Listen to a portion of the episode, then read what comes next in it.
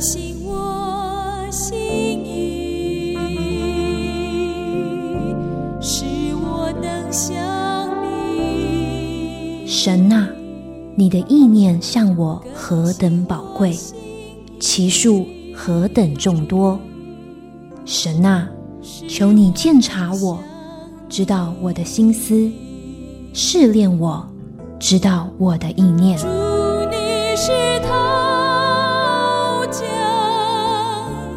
欢迎收听由徐坤静牧师为您主持的《清醒的心》。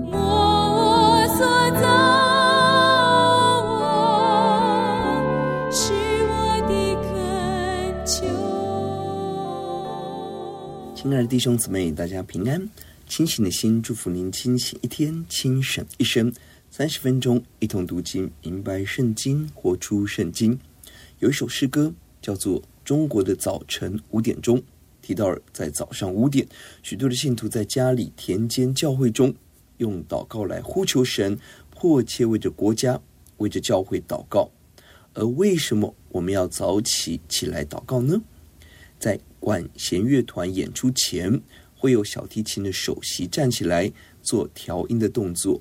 每一个乐器要以首席的音高为标准来调整自己的乐器，整个乐团的演奏才能和谐。没有一个乐团是在演奏之后才调音。你我也是如此。我每一天要面对很多的选择，很多的工作，很多的挑战。如果没有在面对人之前，先面见神，先被神调音，我们很可能跟着世界的旋律、世界的步伐走错误的道路。因此，我们需要在面对世界以前，做出关键判断以前，来到主的面前，求主光照我们的生命，让我们知道神的心意，跟随主的脚踪。许多时候，神透过晨祷对我们说话，赐给我们一天所需要的力量。智慧方向，许多时候，神透过晨祷解答我们的问题，安慰我们；透过我们的祷告，把祝福平安带给身边的人。我们思想，我们身边有很多的声音，我们当如何面对呢？今天我们一起来思想诗篇第五篇，蒙神垂听的祷告。这一篇的背景很可能跟前两篇一样，这都是大卫的诗，可能是大卫被押沙龙追杀的时候。所写的提到了大卫面对恶人、狂傲人的攻击，他却选择勇敢走义人的道路、正确的道路。首先一到三节是引言，求神听祷告。第一节，大卫的诗交给灵长用吹的乐器。耶华，求你留心听我的言语，顾念我的心思。大卫把创作好的诗歌交给灵长，就是诗班长，属于指挥级。大卫把他的祷告、对神的认识化成诗歌，向百姓历世历代的圣徒见证上帝的真实美好。首先提到了求神垂听我的言语，顾念我的心思。心思在许多的译本翻译为叹息或是沉思、怨言。这篇诗篇，大卫在极大的压力中，他没有忙着向人抱怨。寻求支援，他是第一时间来到神的面前，向神表达内心中的无助、叹息，甚至是怨言，他都没有丝毫的保留。他将所有的心思意念、心中的沉思默想，完全回到主的面前，没有保留。这是我们美好的榜样。不管我们的心中有多少的思虑、负面情绪，我们要选择来到主面前。求神的眼光充满我们，求神鉴察我们。我们渴望在神的面前成为圣洁的子民，讨神喜悦，单单追求主。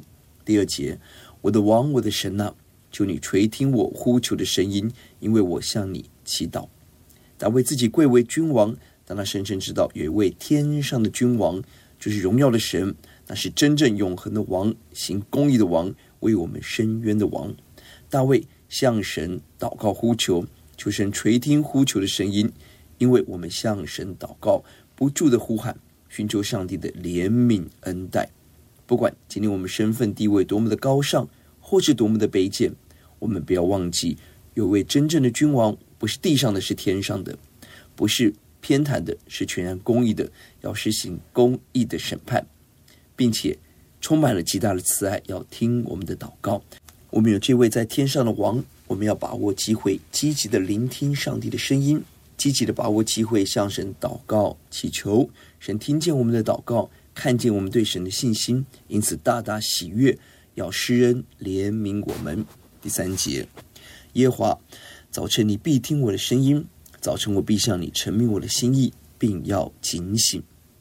这一节两次提到了早晨，让我们看到诗人内心的急切，在一起床，甚至天还没有亮，就迫切来到神的面前，向神倾心吐意，祷告呼求，并且深信每个早晨神必定听我们的声音，神一定会垂听我们的祷告。因此，每个早晨我们就是要向神陈明我们的心。陈明这个字有木柴摆在祭坛上的意思，或是陈设饼在会幕前的桌子上。摆放整齐，这个字在诗篇二十三篇第五节提到，在敌人面前你我我摆设筵席，就是陈列的意思，也如同香陈列在神的面前，陈设饼放在神的面前，表达我们对神的感恩与爱敬畏，是整整齐齐，有条不紊。陈明这个字也有军事含义，如同战士在长官面前站立。我们不单要向神祷告，更要在神面前警醒。警醒，新译本翻译为迫切等候，现在一本翻译为静候你的回音，期望着上帝的工作。这里给我们这一群祷告的人重要的提醒：我们的祷告不是哇啦啦滔滔不绝的在神面前述说，而是应当一面向神说，二方面听神说，带着期待的心等候神对我们说话，等候上帝如何回应我们的祷告，更如何修正我们的祷告。让我们不断学习，按着神的心意直求，必蒙神的怜悯悦纳，永不住的听见主回应主。三十章第五节提到了，因为他的怒气不过是转眼之间，他的恩典是一生之久。一宿虽有哭泣，早晨便比欢呼。这是我们对神的信心。这篇诗篇一到三节三次提到了听。大卫在很大的冤屈中，他来到主面前，他相信在神里头才有公义怜悯，他及早醒起向神祷告。四到六节提到的是恶人的行径。第四节，因为你不是喜悦恶事的神，恶人不能与你同居。大卫正面对到恶人狂傲人的攻击，大卫在神面前提到这些恶人种种罪恶的行为之前，大卫先提到了上帝的属性。上帝不是喜悦恶事的神，神不是批准恶事的神。因为神是公义的神，圣洁的神，因此我们有了公义的基础，圣洁的可能。神的每一个属性是我们所有品格的根源。如果不是神的公义，我们不知道什么是公义；如果没有神的圣洁，我们不知道何为圣洁。恳求主把他的心大大的放在我们的心中。神不喜悦恶事，因此恶人不能和神一同居住。神不容许罪人出现在神的面前，在圣洁的会中。不容许有恶人的掺杂，鱼目混珠。我们除非圣洁，没有一个人可以面见神。因此，我们恳求神洁净我们一切的罪恶，除掉我们一切的软弱，让我们成为干净圣洁的子民。第五节，狂傲人不能站在你眼前，凡作孽的都是你所恨恶的。这里提到了五种人无法和神同在。第四节提到了恶人，接下来第二种人提到了狂傲人。不能站在你面前，就是神恨恶狂傲人，就是骄傲夸大自己，抵挡上帝，自以为义，自以为圣洁，自以为完全，这样骄傲的心，神厌恶，神要管教刑罚。第三种人是作孽的，就是行各种恶事，这样的人是神所厌恶，神非常讨厌。这里提醒我们，我们对恶人是否有上帝一样忌邪的心呢？我们是否愿意不计代价的？追求在神面前的圣洁，真正像耶稣，渴望遵行神的话，拒绝一切的黑暗抵挡呢？如同菲尼哈，他在神面前有上帝一样忌邪的心，拒绝罪恶，刑罚恶人，而被神大大的祝福。第六节，说谎言的，你必灭绝；好流人血、弄诡诈的，都为耶和华所憎恶。第四种人就是说谎话的，这里的谎言。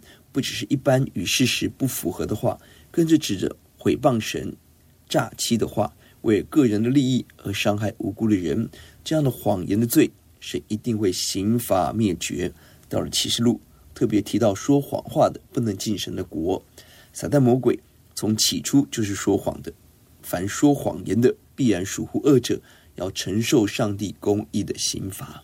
第五种人就是喜欢流人血、弄诡诈，就是嗜血、凶残、虚伪、诡诈，目中无神、目中无人，因为不敬畏神，当然就不爱人，没有真理的界限，凶残待人、攻击人，背后是对上帝的不敬畏、不尊崇。当我们身边有各种的恶人拒绝神、抵挡神，我们一方面要为自己谨慎，我们里面有没有这些罪恶呢？有没有这些软弱呢？我们是否与这些恶人同流合污呢？我们二方面也要谨慎的为这些恶人来祷告，我们自己不要走这个道路，也恳求主来赦免、怜悯、拯救恶人脱离罪恶、死亡，可以得到上帝的平安和拯救。四到六节提到了恶人的情况。一方面可以说恶人攻击大卫，也可以说我们的祷告若要蒙神垂听，就必须要远离这样的恶事：狂傲、作孽、说谎、流血、骄傲、狂妄、作孽、行恶、谎言、杀人，求主除灭。有一段时间，我们思想我们如何走上圣洁的道路。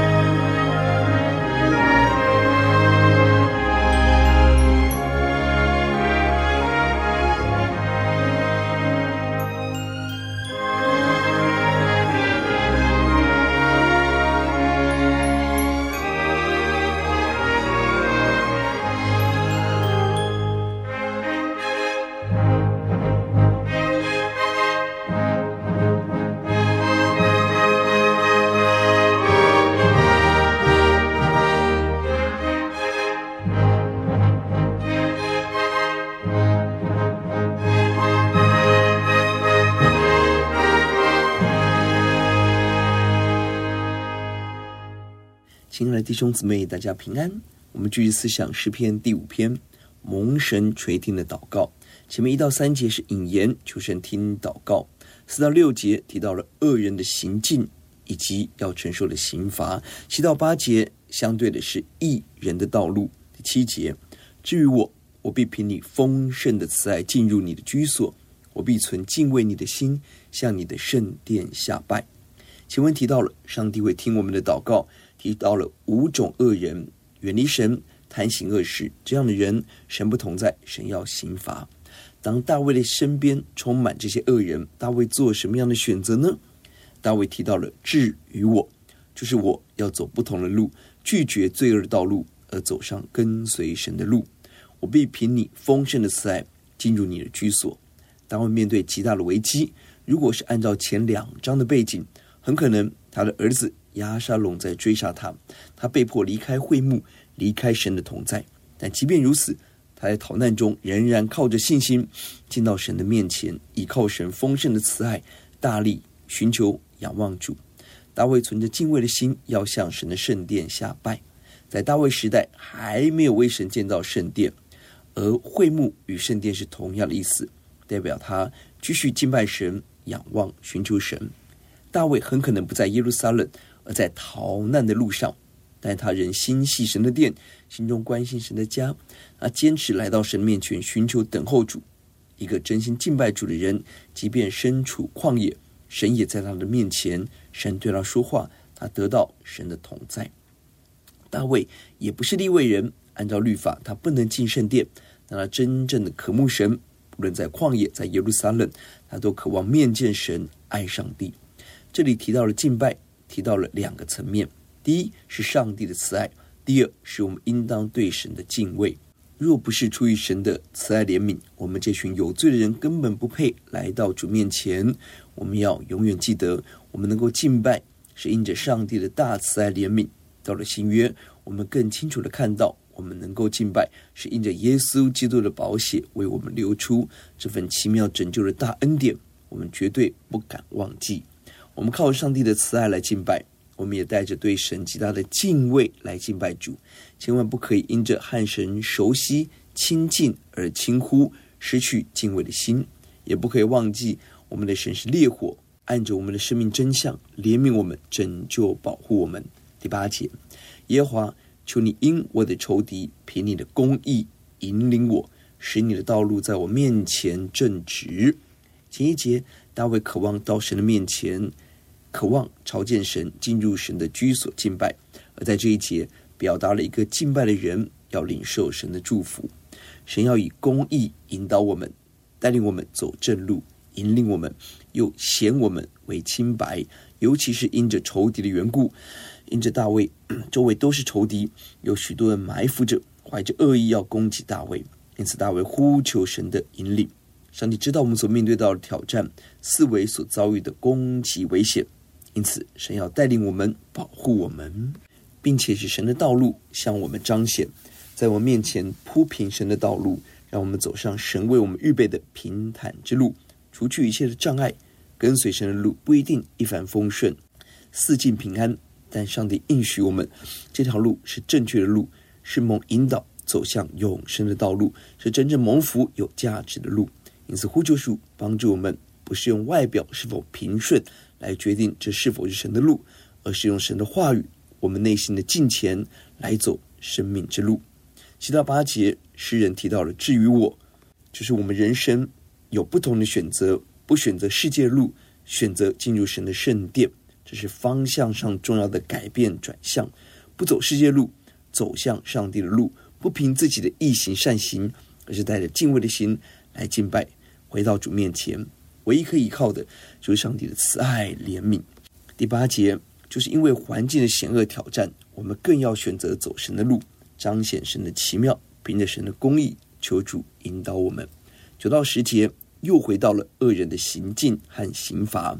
第九节，因为他们的口中没有诚实，他们的心里满有邪恶，他们的喉咙是敞开的坟墓，他们用舌头谄媚人。这里提到了。恶人的情况有四个特质：第一，口中没有诚实，就是不说实话，没有真理，没有定性。恶人不只是行为上的恶，更重要是内心拒绝神的话，拒绝神的真理，抵挡抗拒神，因此耳朵只能听谎言，内心充满了谎言，口中说出来当然就是谎言，给人的影响都是虚假虚幻，何等可怕！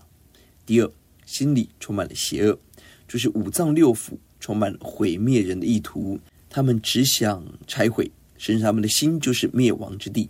神的真理是爱，要爱人，而人一旦离开真理，剩下的就是毁灭、伤害、死亡，非常可怕。邪恶到一个程度，心不单是充满了邪恶，甚至心本身成为灭亡之地，本质被改变了，把毁灭带到身边，自己也承受毁灭的结果，何等的可怕！第三。他们的喉咙是敞开的坟墓，如同喉咙是一个入坑的渠道，也好像是坟墓，是一个墨黑的深渊，引到死亡中。马太福音二十三章二十七节提到了假冒为善的法利赛人，外表好像粉饰的坟墓，外表好看，内心却充满了死亡和污秽。罗马书三章十三节也提到了，他们的喉咙是敞开的坟墓，来证明没有一个艺人，没有一个人可以靠着自己能够达到上帝公义的标准。第四，他们用舌头来谄媚人，就是弄诡诈、圆滑，专门说欺骗人、欺哄人的话。原文是弄滑了舌头，就是油嘴滑舌，油滑谄媚，是通往坟墓的斜坡。相对第八节，人祈求神引导我们走公义正确的路，恶人却引导人走向黑暗死亡。我们要谨慎。恶人这里四个特征都跟言语有关。我们看到，恶人常常用欺骗的话、谄媚好听的各种包着糖衣的黑暗来引诱人、攻击人。我们要非常谨慎。到底我们听到什么，看到什么，相信什么？这些东西会把我们带到生命还是死亡呢？第十节，神啊，求你定他们的罪，愿他们因自己的计谋跌倒，愿你在他们许多的过犯中把他们逐出，因为他们背叛了你。前一节提到恶人口中没有诚实，恶人走这个道路，结果如何？大卫清楚看到神公义的审判，求神定他们的罪，就是报应他们的恶行。这些要因着自己的计谋跌倒，神要破坏他们的诡计，他们的计谋成为自己的覆没灭顶。恶人想尽办法勾引人走错误的道路，结果使自己落入黑暗死亡中。神看见恶人的许多的过犯，神要把他们赶逐出去。诗篇第一篇提到，恶人在义人的会中也要被拔出。这里给我们重要的提醒：一些基督徒看起来也在教会，也服侍，也奉献。但上帝知道我们的心，如果我们一面服侍，一面心中充满了邪恶虚假，有一天上帝要把这样的人驱逐出去。人多前书提到了第五章，一些称为弟兄的，却行淫乱、贪婪、拜偶像，神施行审判，要把恶人赶出去。上帝要做公义的审判，不只是因着人的行为恶事，更重要是人的心充满了背叛，离开了真理的源头、活水的源头，一切。就成为罪恶，抵挡骄傲，带来各种的黑暗。十一到十二节又回到了义人的道路。十一节，凡投靠你的，愿他们喜乐，时常欢呼，因为你护庇他们；又愿那爱你名的人都靠你欢心。相对于上一节，恶人的道路结局，神定恶人的罪，把他们赶出去。而这一节提到义人路要承受的祝福，第一是大喜乐。要领受很大的喜乐，时常欢呼。神保护我们，赐下全方位的祝福平安。其中很重要在于神改变我们的心，使我们领受顶级的喜乐，世界夺不去的大喜乐。经文提到了要靠神欢心快乐，神自己，神的信实成为我们快乐的源头。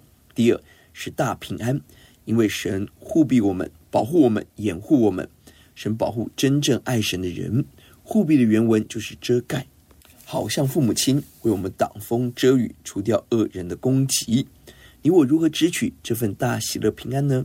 第一，投靠神，真正投靠神，在他里头得到护庇，选择避难在神的面前，不靠自己，不靠世界，单单靠神。第二，爱神，就是关心神的名，关心神的荣耀，神的话语，神的计划。